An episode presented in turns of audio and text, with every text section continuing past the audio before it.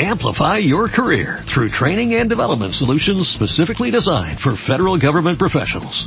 From courses to help you attain or retain certification, to individualized coaching services, to programs that hone your leadership skills and business acumen, Management Concepts optimizes your professional development. Online, in person, individually, or groups. It's training that's measurably better. Learn more at managementconcepts.com. That's managementconcepts.com. Semana pasada hablamos del tema de la tranquilidad y la intranquilidad, que esto viene relacionado con lo que es la alegría. Vamos a dar unos temas, unos puntos de la perashá siguiente, de Flejá, en la cual estamos. De ella vamos a aprender cómo la persona puede que la alegría real que el hombre tiene dentro de sí mismo esté, dure, perpetúe y tenga más fuerza. El primer punto que quiero hablar es religión se entiende como obediencia al Todopoderoso. religión se entiende como un sistema de vida que la persona toma, una forma de vivir, llevando el reglamento de la Torah como la Torah lo pide. Sin embargo, uno de momentos olvida que Akadosh Baruj los mandó a la tierra a luchar. Toda la vida es una lucha continua y obviamente para poder luchar necesitamos las armas adecuadas para poder salir adelante. Si una persona se lleva naranjas y papas a la guerra para intentar luchar con eso, obviamente no tiene ningún este, porcentaje de éxito. Entonces necesitamos entender cuál es el arma principal. Todo es necesario en el judaísmo pero ¿cuál es el arma principal que Akadosh Baruj nos dio a la humanidad para poder salir adelante? Vamos a empezar con una primera reflexión que nos tiene que ayudar a todos. Es muy escandalosa y a la vez su lección es muy importante. Noah, todos sabemos cuánto tiempo estuvo la Teba en el arca de Noah. Estuvo un año y un mes. Noah luchó, el que quiere ver el arca de Noah puede ir a buscar en el monte Ararat, ya encontraron hace unos años casi la ciudad entera, el arca de Noah, hay evidencia, que guste, hagamos un viaje toda la clase el miércoles y nos vamos juntos todos a ver. Ya está, ¿eh? y se puede ver perfectamente, hay datos, ya inclusive en revistas está el arca con las medidas que no hizo. Fotografías, claro que hay. Y de hecho es una realidad el Mabul, el diluvio. No necesitamos nosotros las pruebas, pero qué bonito que nos eh, reforcemos con las evidencias de lo que la Torah claramente dice en el Fumash. Las medidas del arca fueron encontradas, están en el monte Ararat, podemos ir a verla. Moral Raputai, Noah estuvo en el, arca 13 meses, casi 13 meses. Noah, ¿qué hizo todo ese año? ¿Qué pensaba Noah? Sabiendo que son ocho personas, él, su esposa, sus tres hijos y sus tres nueras. No hay a Minyan, no hay diez personas. Y el mundo entero se ahogó. Bajó Noah y ve que el mundo está destruido. No hay nada, nada en el mundo, porque el mundo entero fue víctima de un decreto celestial de ahogar el mundo y por eso el arco iris es el testimonio de que Akadosh Baruj prometió jamás volver a enojarse con nosotros y mandar un decreto tan grande que es acabar con la humanidad. Noah vive en ese lugar, en la Teba, en el arca. ¿Qué hacía Noah? Número uno, se llenaba de fe, de nada. Porque si hablamos, hablamos un poquito que Noah estaba como que sí o como que no, no se sentía seguro, a pesar de que trabajó 120 años para armar y construir el arca. 120 años luchó por un ideal del cual no estaba convencido plenamente. No. Y él estuvo en el diluvio ahí 13 meses. Pasaron maravillas, milagros impresionantes. ¿Por qué? Porque los animales que se cruzaron las especies no entraron. Los animales que pecaron, porque la corrupción y la desviación sexual no nada más fue en los humanos, sino inclusive los animales también se equivocaron. La influencia en la atmósfera que había era un ambiente de corrupción total en todo, el planeta. Entonces, no, cuando ves milagros, que un animal quería entrar, y había un milagro, no entraba. Y veía agüita, oía cómo llovía, y estaba flotando y tenía su ventanita para ver o sea, no hay de que le están platicando, ten fe. Está viviendo lo que está haciendo. ¿Qué hizo Noah 13 meses? favor. Le daba de comer a los animales, los atendía, se la pasó con puro animal todo un año. ¿Qué puede hacer? Y atendiéndolos. A los leones, a los camellos, a las giras, a todo el mundo atendiendo, dándole de comer. De hecho, eh, Nachmanides dice Ramban que era un milagro que pudieran caber todos en el arca. Es imposible, por más grande que haya sido, era un milagro que no cabía toda la comida, todo el excremento, todo lo que un año entero vivieron. Pues vivieron con milagros. Toda la casa era un milagro. Todo. E-, ese, ese, ese, ese, evento fue una, una, una, un milagro. Entonces, estaba fortaleciéndose Noah de qué? De fe. Todo el tiempo de fe. ¿Y qué hacía? Puras mitzvot. Puras cosas buenas. ¿Qué más hacía Noah? Puro jefe. Puros favores a todos. ¡Ah! Le daba de comer. Todo el tiempo atendiendo a todos. Si era Noah. Cuando sale de la teba, ¿La moneda del pie? Así dice, mira. ¿Sí? el león también, seguramente el perro le hizo otra cosa, cada quien le hizo otra cosa, sí. Estaba hasta dolido de todas las cosas que le hicieron. ¿Está claro? Si una persona sale y ve cómo todo está mojado, está secándose, todo el mundo destruido, no hay árboles, no hay nada. El mundo empezó de cero otra vez. ¿Qué sale una persona y dice? Hashem Hua Elohim. Dios es Dios. No hay otra cosa que vas a decir sale Noah y ¿qué hace? Dice el Pasuk, Keren y plantó un viñedo y tomó vino, se emborrachó, se desnudó. ¿Se ve lógico esto? Después de una historia, de una vida en la cual pudo palpar la mano del Todopoderoso, y vivir lleno de gente, de favores, lleno de mitzvot, lleno de todo. ¿Va? Se emborrachó, no. ¿Cómo está eso? ¿Cómo puede ser? De aquí aprendemos una lección muy grande, que es el primer tema de hoy. Si llama tiempo, se llama más corto de la A mí se me atonan las palabras que les quiero decir. Tanto que quisiera decir, que hay veces es imposible abarcar tanto en una hora.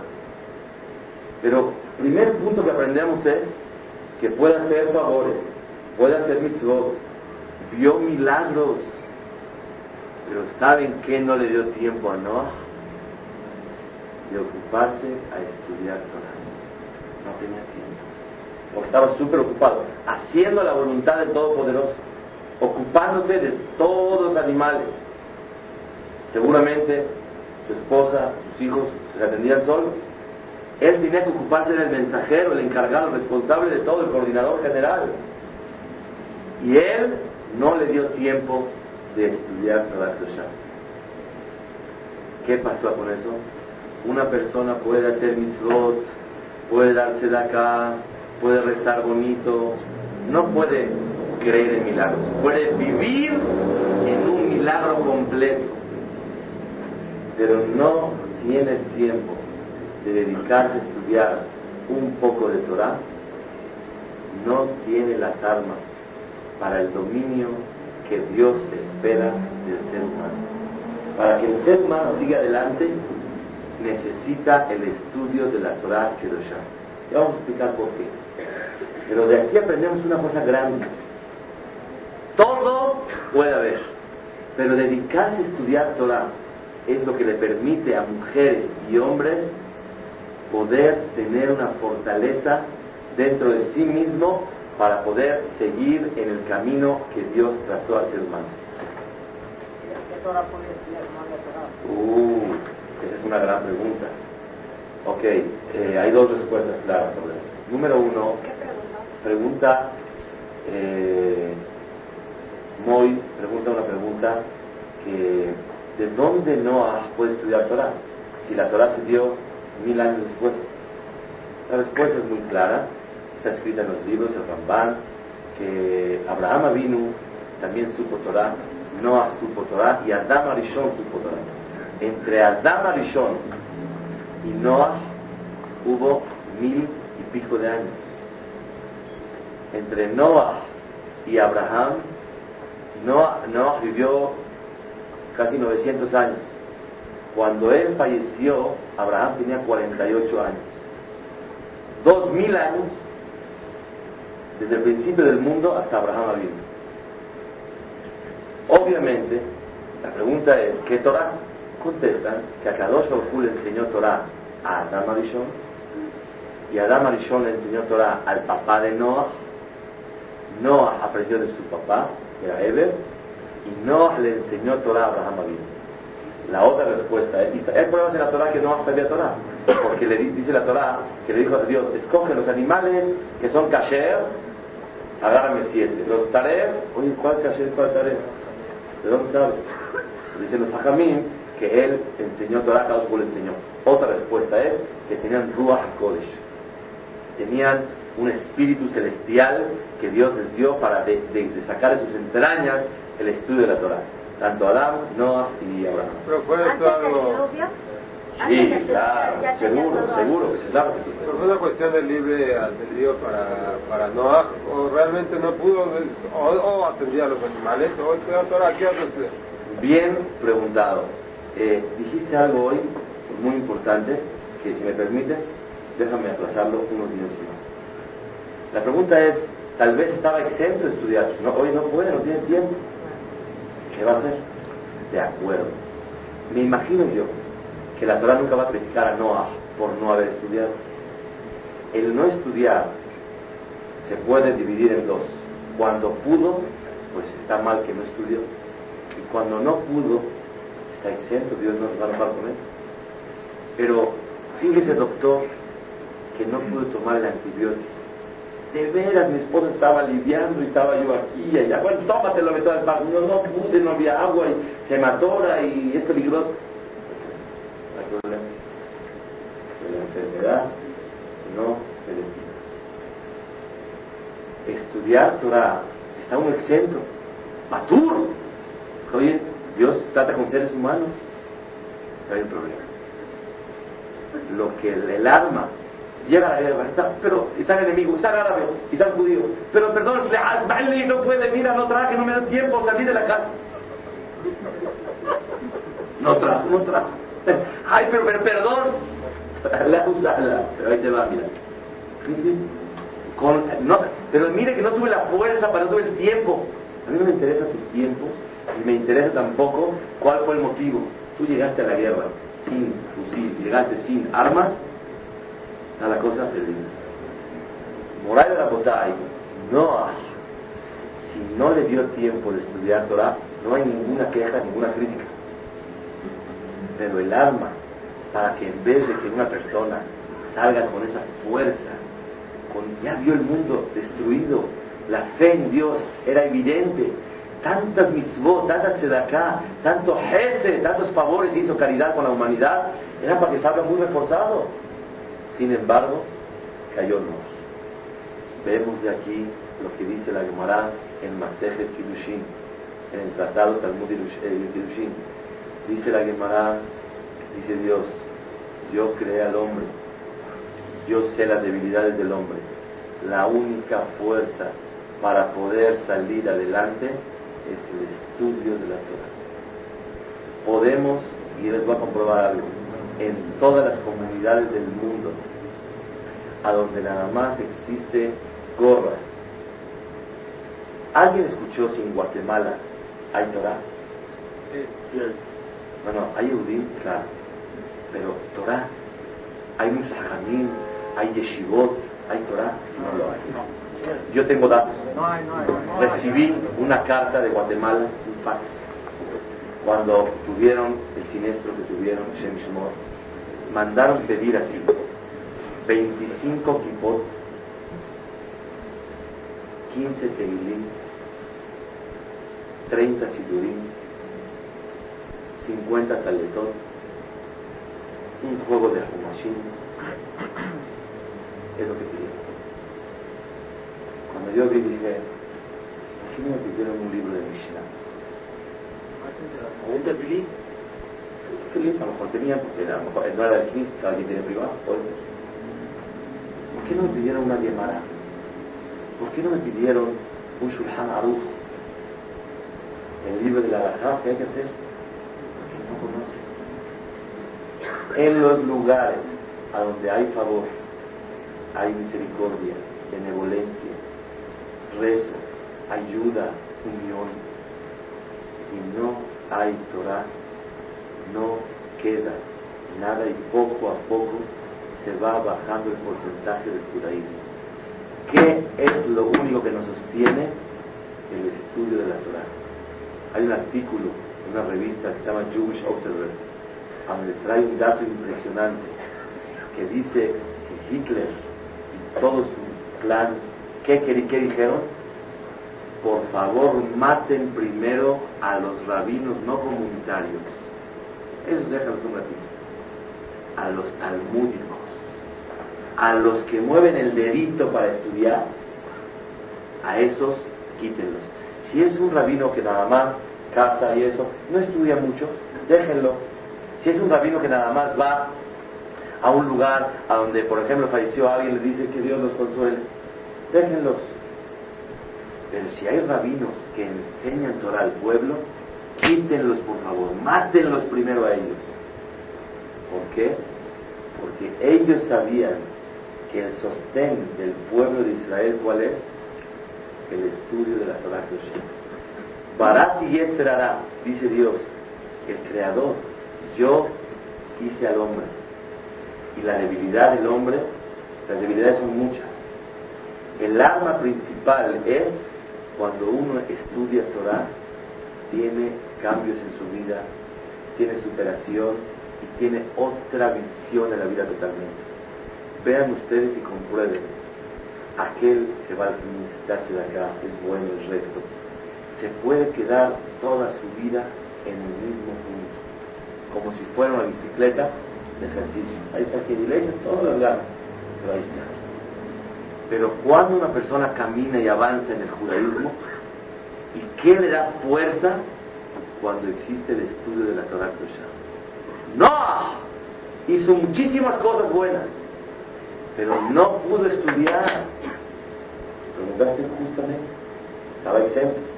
Sí, pero no perdió el alma, la que necesita para luchar. Tres preguntas importantes hace Papelumbaje en su libro Jobat Levavot. Pregunta número uno. Dios nos puso el instinto malo, que las ganas de pecar, las ganas de rebelarse, las ganas de la desobediencia. Por otro lado nos dio el Yetzeratov, que es un, una, un un espíritu, una fuerza que nos ayuda a todos a salir adelante, que nos dice, no, te conviene, hazlo. Cuando le remueve la conciencia, ¿quién es? Y será que el instinto malo le dice a la persona, está bien, no te preocupes, todo está en orden. Pero el Yetzer todo, el instinto bueno, que es una, hay dos explicaciones.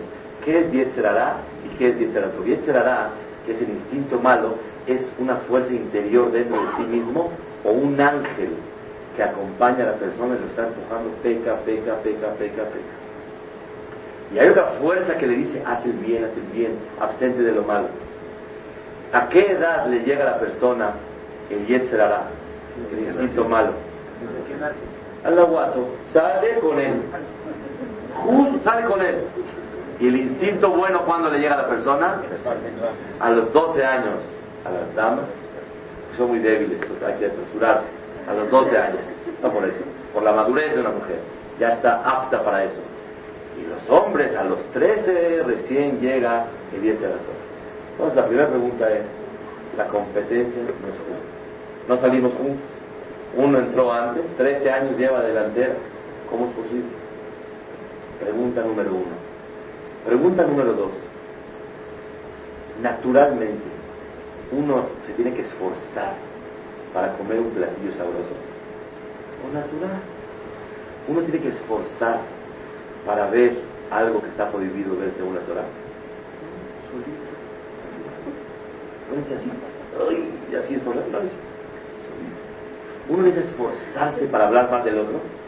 A ver, déjame echarle, a ver, a ver, este cuarto. Nada, solito le sale. Uno tiene que esforzarse para quedarse dormido así, pachoneando, flojonón en la cama así. Ay, échale, o no, tranquiliza, nomás que no le ganas, solito cae. ¿Verdad que naturalmente es la debilidad del hombre? Entonces la guerra no es pareja. Escuchen qué pregunta. ¿Por qué Dios nos creó con esa lucha? Que tenemos que vencer el instinto malo que se le traerá. No está pareja la guerra. ¿Por qué? Porque en forma más natural la persona tiende a sus debilidades que Dios le dio. Y el hombre o la mujer tiene que esforzarse para seguir adelante. ¿Por qué? Que la ponga parejo, natural las dos, y el libre albedrío que sea, a ver, ¿qué, ¿qué hago yo? ¿Por qué me puso Hashem en esta lucha en la cual lleva delantera quién? Eliezer Arad.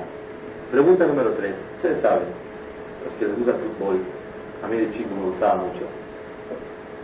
Ahorita no, no quiero decir que no me guste, pero no tengo el tiempo de dedicarme a él.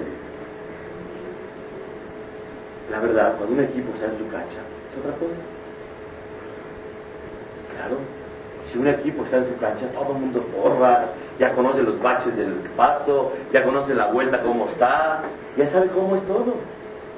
Pero cuando lo llevan de visitante, pues así como que apenas y eh, en vez de pegar la pelota dice a pegarle tú. O sea, no está fuerte y no está en su casa para hacerlo. ¿Por qué Hashem nos puso en un mundo tan terrenal, tan material, en el cual la guerra no es pareja? ¿Por qué? Porque el mundo nos jala para cosas materiales. Que si nos hubiera puesto entre el cielo y la tierra, así medio volando, o sea, mitad, mitad, el que quiere baja, el que quiere sube, ok, está parejo. Pero nos puso en un lugar en el cual está pura tierra, tierra, tierra. Siempre estamos de visitantes. Entonces el alma siempre está de visitante. Entonces como que le da pena, como que no se anima, como que está fuera de, órbita. ¿Cómo es posible? Tres preguntas importantísimas hace el Jobat Levavot, el libro que se llama La obligación de los corazones, Repito, número uno, el Yetzer Atov llega 13 años después o 12. Dos, naturalmente el hombre no necesita que le enseñen a pecar, nada, nada. Solito está muy bien. Y número tres, ¿en qué lugar nos pusieron? ¿Cuál es la respuesta a eso? Con todo en la cancha, con todo el handicap y con toda la ventaja que tiene Yetzerará, hay una sola arma para poder ganarle.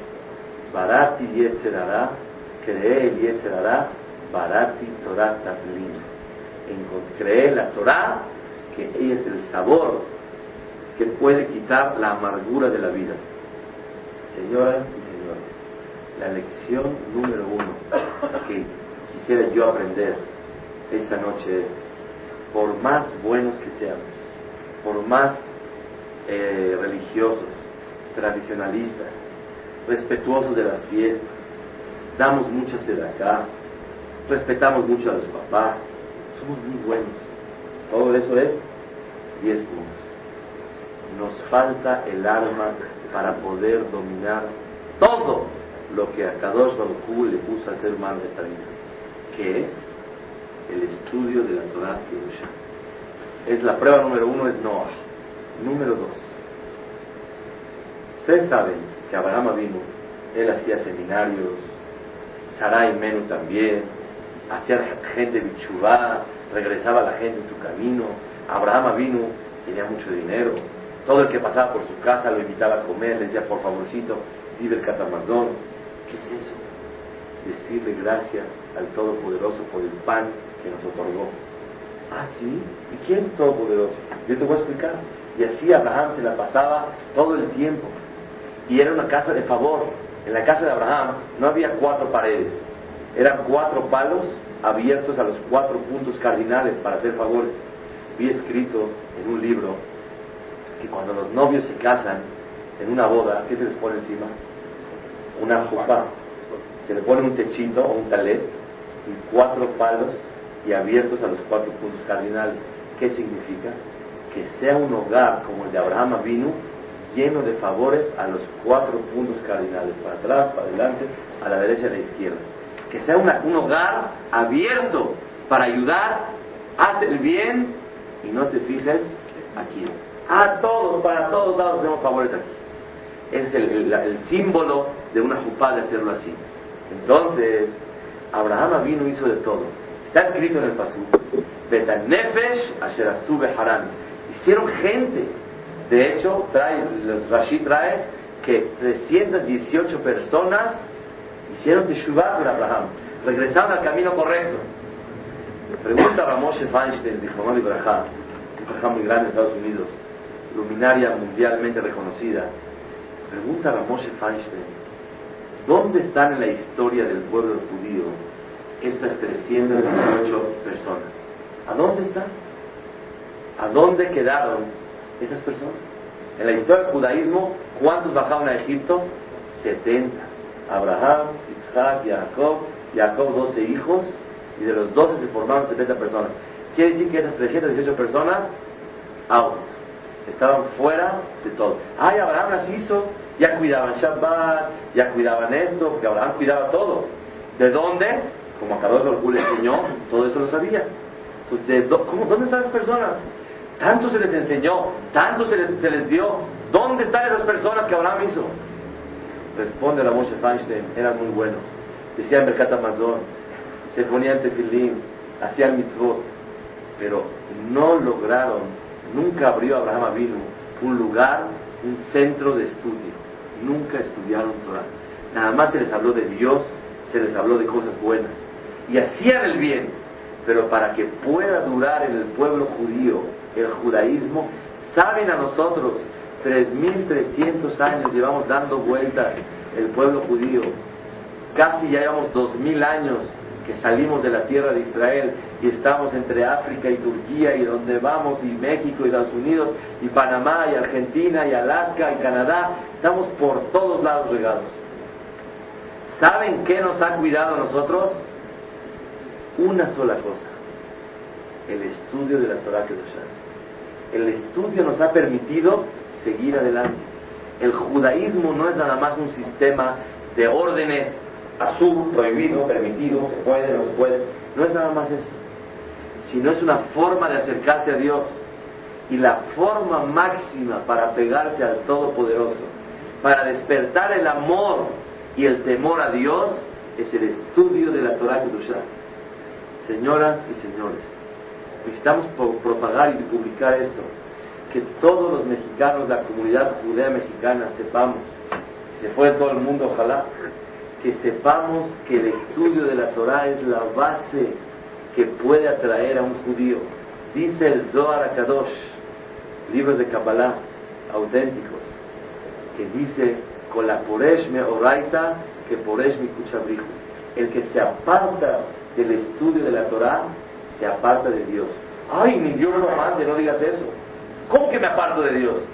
Así está escrito. El que se aparta del estudio de la Torah, se aparta de Dios. Al revés, ¿entiende? Que, que, que la persona que estudia Torah se acerca a Dios. Ahora pregúnteme por qué. Primera respuesta, no le sé decir. Yo les voy a decir cuál es la explicación. Es un regalo de Dios que nos tiene que dar. ¿Por qué la pistola mata? No sé, así es la bala. ¿Por qué esto no mata? Así es. Dios nos tuvo que dar un regalo para poder luchar en la vida. Y ese regalo se llama el estudio de la Torah. Y el estudio de la Torah inexplicablemente, ¿se dar un motivo? A explicar ahorita. Es que Dios nos dijo, el que estudia le inyecto amor y temor a Dios. Es todo. Es la explicación del estudio de la Torah. Más todavía se puede decir, porque se ha escrito en los libros de Kabbalah, que Dios está escondido en las letras de la Torah. Mishnah, Gemara, Humar, todo. Cada que uno estudia Torah, un reglón de Torah, se lleva un sentimiento claro de la existencia y el poder de Dios. Dios, la Torah en hebreo se llama Torah. ¿Qué es la palabra?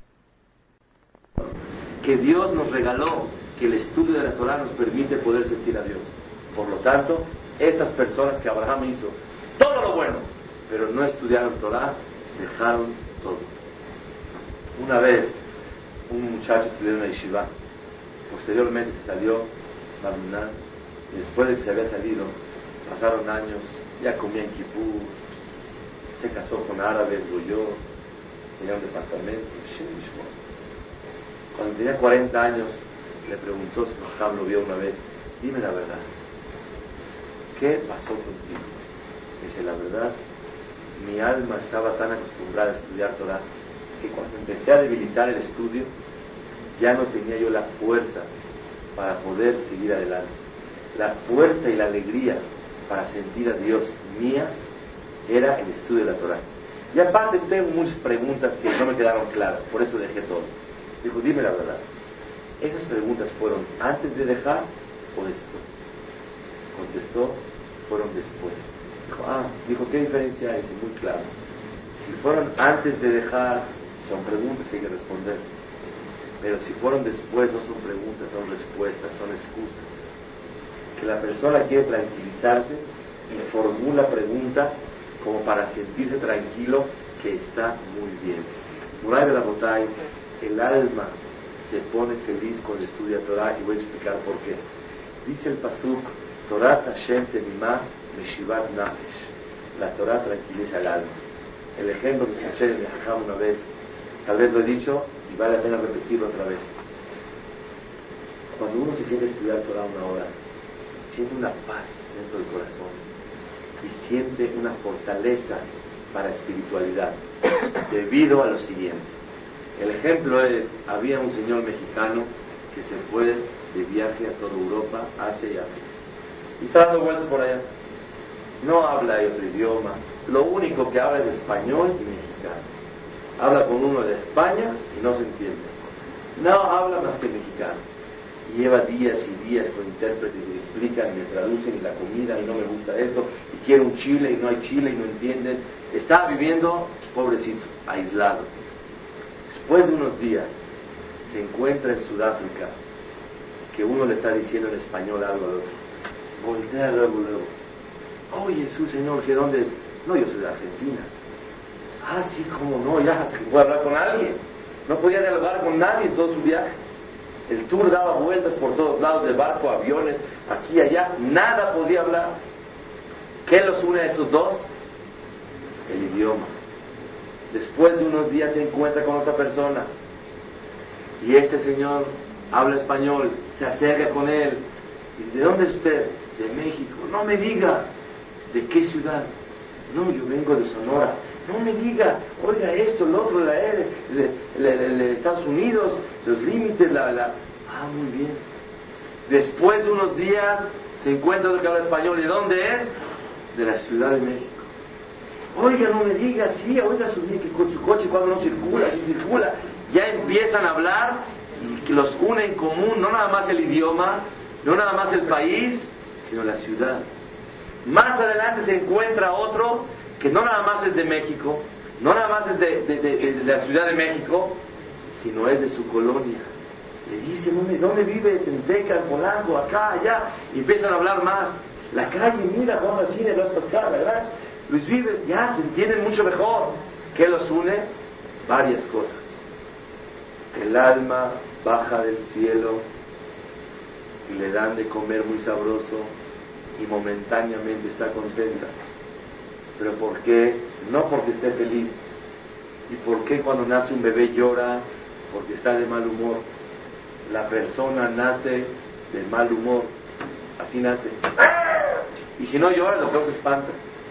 O sea, el que no viene de mal humor es una señal no buena.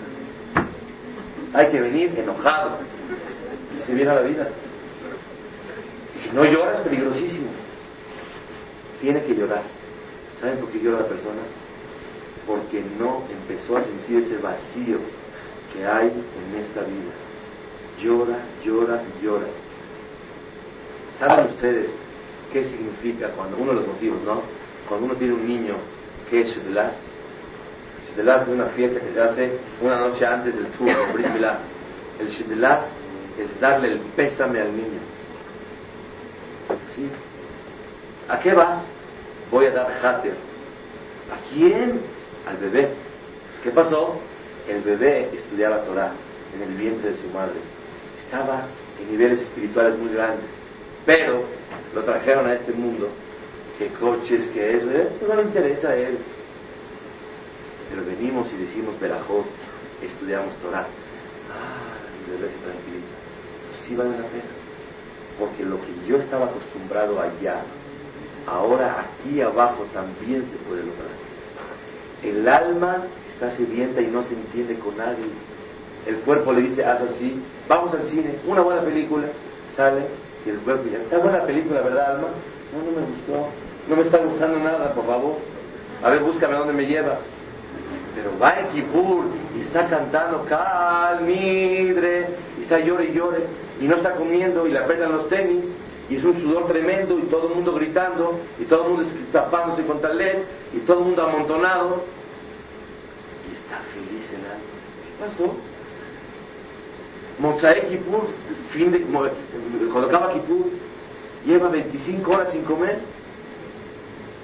parado, grite y grite como si fuera no sé qué, y llore y llore todo el santo día. Y a lo mejor hasta gastado salió el Señor de ahí. ¿Quién puede comparar la alegría de Mozart Yo eso lo transmití en mi casa este año. ¿Cuánto cobro por esta alegría que siento cuando acaba Kippur? ¿Cuánto cobro por la alegría que siento Oshana Rabbah después de haber estudiado toda una noche? Y en la mañana venir al Kini y decir Nishmat con lágrimas y pedirle a Shem.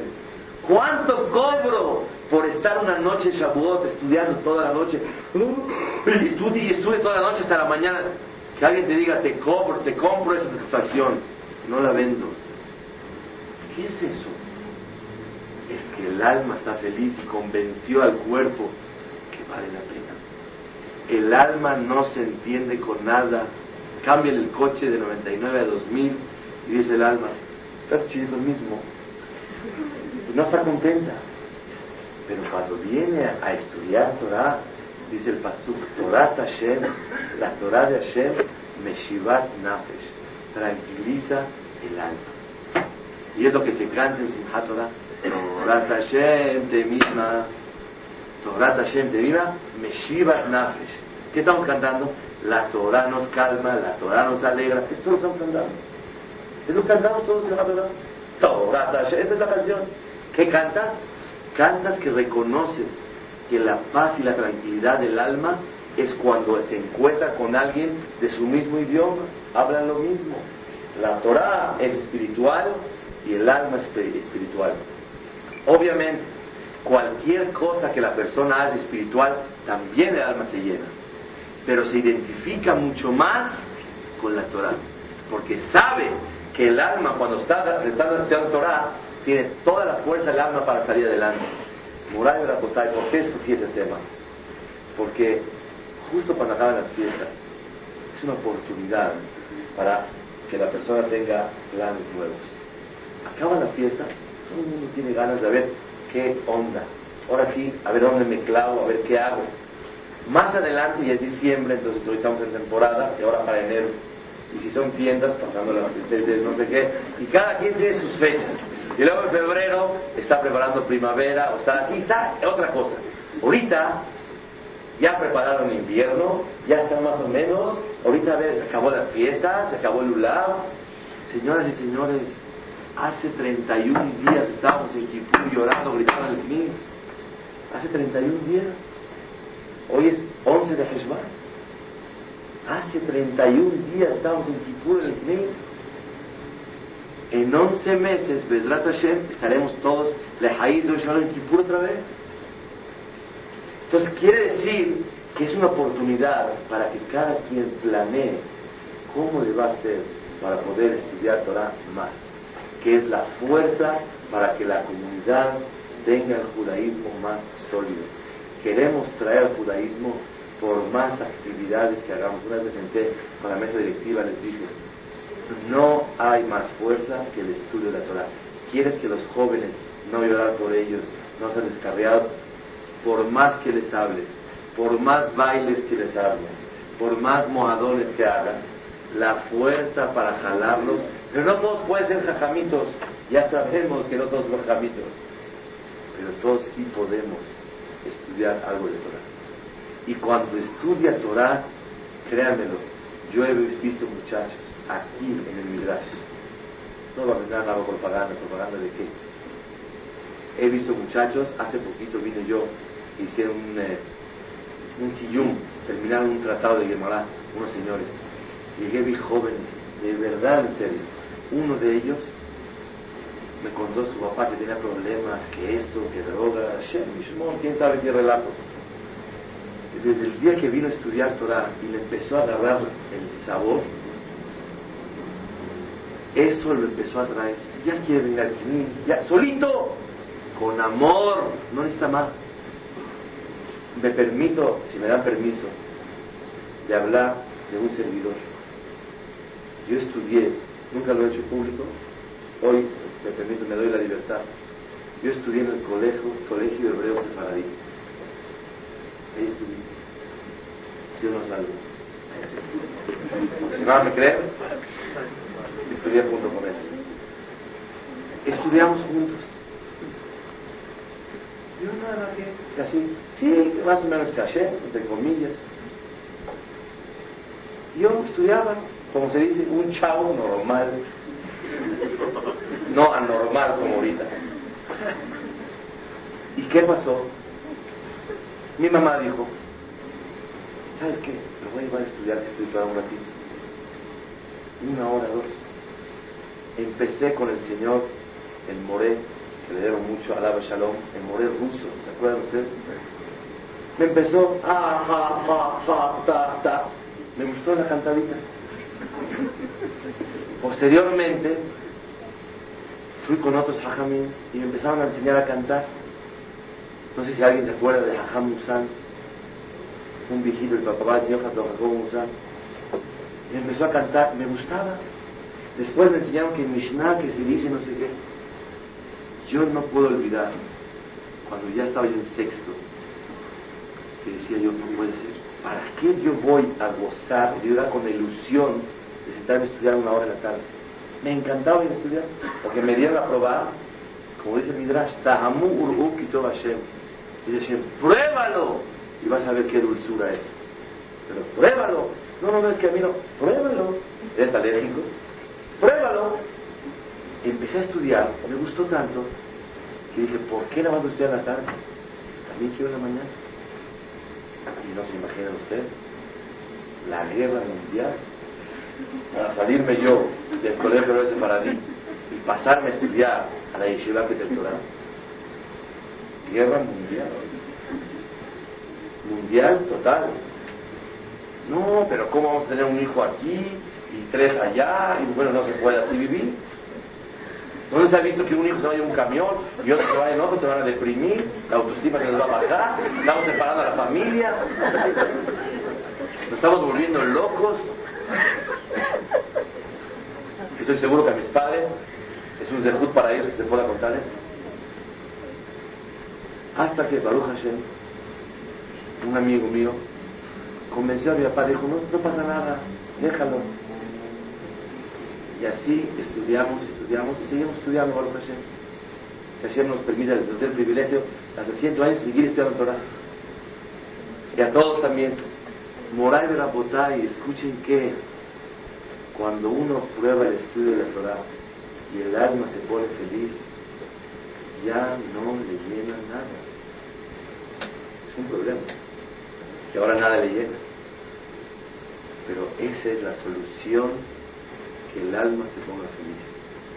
Pero a mí un buen viaje me da alegría. Seguro a todos nos da. Pero el alma y el alma para seguir adelante es limud a Torah Pero ahora quiero decir otro punto importante. Está escrito en la Perashá que Abraham y llegó, ya tenía 90 años, dice el Pasuk Bayet Aholó, extendió su tienda, o sea, su cabaña. Dice aquí Rashi, aquí le falta una vav, una letra a la palabra Aholó. Dice que es Aholó Ahalá, la tienda de Sarah. Primero extendió la cabaña de Sarah y después la de él. Yo puedo aprender de aquí dos cosas. Número uno, qué gentleman era Abraham La verdad, yo recuerdo, cuando yo llegué de Israel, como se dice, de soltero, estaba yo fuera de onda. Me tuvieron que decir, oye, abre la puerta primero, la novia, cuando salga, la novia primero, luego tú. Yo pensaba, abro yo y, subo, y cada quien que suba, ahorita le abro. Abre primero y le cierras, decir, bueno, más al principio, después ya. Abraham vino, Abraham vino, viejito de 90 años, le seguía abriendo primero a su esposa y después él. Qué maravilla que el amor en una pareja y la forma de vivir como si fueran recién casados o recién novios, que hay dos cosas que estimulan a una persona a hacerlo. Uno, la emoción. Dos, el interés. Pero cuando ya la emoción ya está en mis manos, ahora aquí, ya estoy casado, apenas me metió el anillo, ya está en el Cadillac que está esperando afuera o la limusina, ya me sabe el primero. No le abro y. Pero antes es para que diga, para que se sienta, para conquistar, para. Así En la perashá de la semana, Abraham vino, empezó primero por su esposa y luego con. Necesitamos fortalecernos en algo. No es el tema que quiero hablar, lo dije entre paréntesis. O hasta otro punto de acá para hilar a lo que estamos hablando. Pero no puedo dejar de decir esto Abraham vino, nos enseña que necesita uno tratarse como novios hasta los 90. Si a los 100 también, no dice la Torah. A los 90 seguro que sí. Me subí a un elevador público la semana pasada, subí a un edificio y veo que dos goyim están hablando y están quejando que esto, que ahí está muy dura la vida. Los interrumpí les dije, perdón señores. Y dije, no se preocupen por ahí escuché que dicen que nada más los primeros 100 años de la vida son los duros. Después ya se pone más tranquilo. Moral de la Botay, hasta los 90 años, por lo menos, necesitamos estar con amor, con cariño, como si fueran novios, despertando la emoción, manifestando el cariño y demostrando interés por conservar esta unión. No nada más ya, ya, ya, ya, ¿qué? No hay ya. Tratar de despertar el amor como Abraham vino. Pero hay otra cosa más importante. O no más importante, igual de importante. O no menos importante. La Torah dice por qué extendió primero la cabaña de Sara. Porque la de Sara, aparte por gentleman, como mensch, aparte de eso, porque esas tiendas, oye, ¿desde cuándo marido y mujer tienen dos? en la misma, están peleados ustedes. Porque ella atendía a las mujeres les daba, les explicaba, señora, por favorcito, fíjense que la mujer, su regla, necesita es la, la pureza de la familia, es muy bueno estar así con el marido, la Torah es lo más sano, la Torah es lo más bonito, así debe de ser, fíjense que lo correcto es así, debe ser dos camas, no debe ser una cama, y no se puede marido tocar en la mano, ni el pie, ni el dedo, ni la uña, ni nada cuando la mujer está arreglando, hace que vaya a la tevilá, y es la santidad, y es la alegría, y cuando cada mes, cada que tiene la oportunidad de, otra vez ir a la tevilá, es una noche de noviazgo, es una noche de bodas, y etcétera, y ella estaba con todos, seguramente eso decía, y mucho más. Y Abraham, por otro lado, hablaba con los hombres. Y hablaba y explicaba y hacía y hacía. Me hablaban por teléfono de Guadalajara. Hace unos días. No, no de Guadalajara, para Guadalajara. Que resulta ser que Baruch Hashem, ahí hay, pusieron Tevilá ya. Y una señora le empezaron a explicar que vale la pena que vaya a la Tevilá. Es una señora mayor, Baruch Hashem, ya, no, no está arreglando nada. Y eh, le dijeron, una vez ve a la Tevilá y vas a estar bien, te conviene. Y es una señora muy eh, ejemplar muy conocida por toda la comunidad de Guadalajara. Dijo ella que acepta con mucho gusto.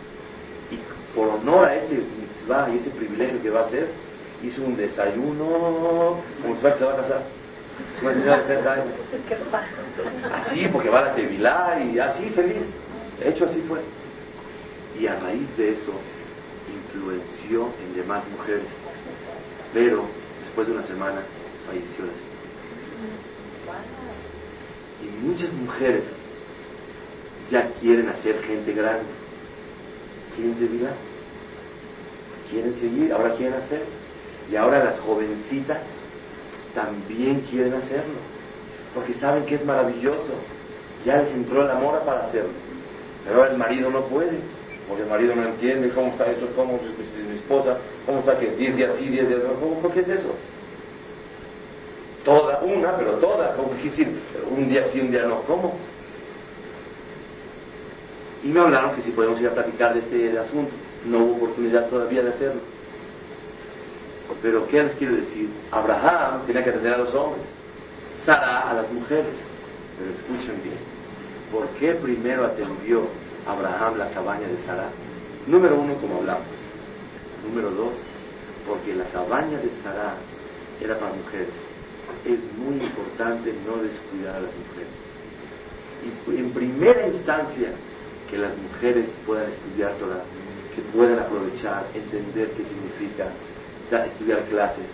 Baruch Hashem, dentro de las mujeres que hay aquí, que nos honra con su presencia, organizaron clases aquí, ya está lleno de clases, parece escuela de señoras ya. En serio, mashallah, de Torah de ustedes, que vengan cada día, hay clases todos los días, hay clases dos veces al día, en las tardes, en la noche, mashallah, hay mujeres, clases, clases, clases de Torah.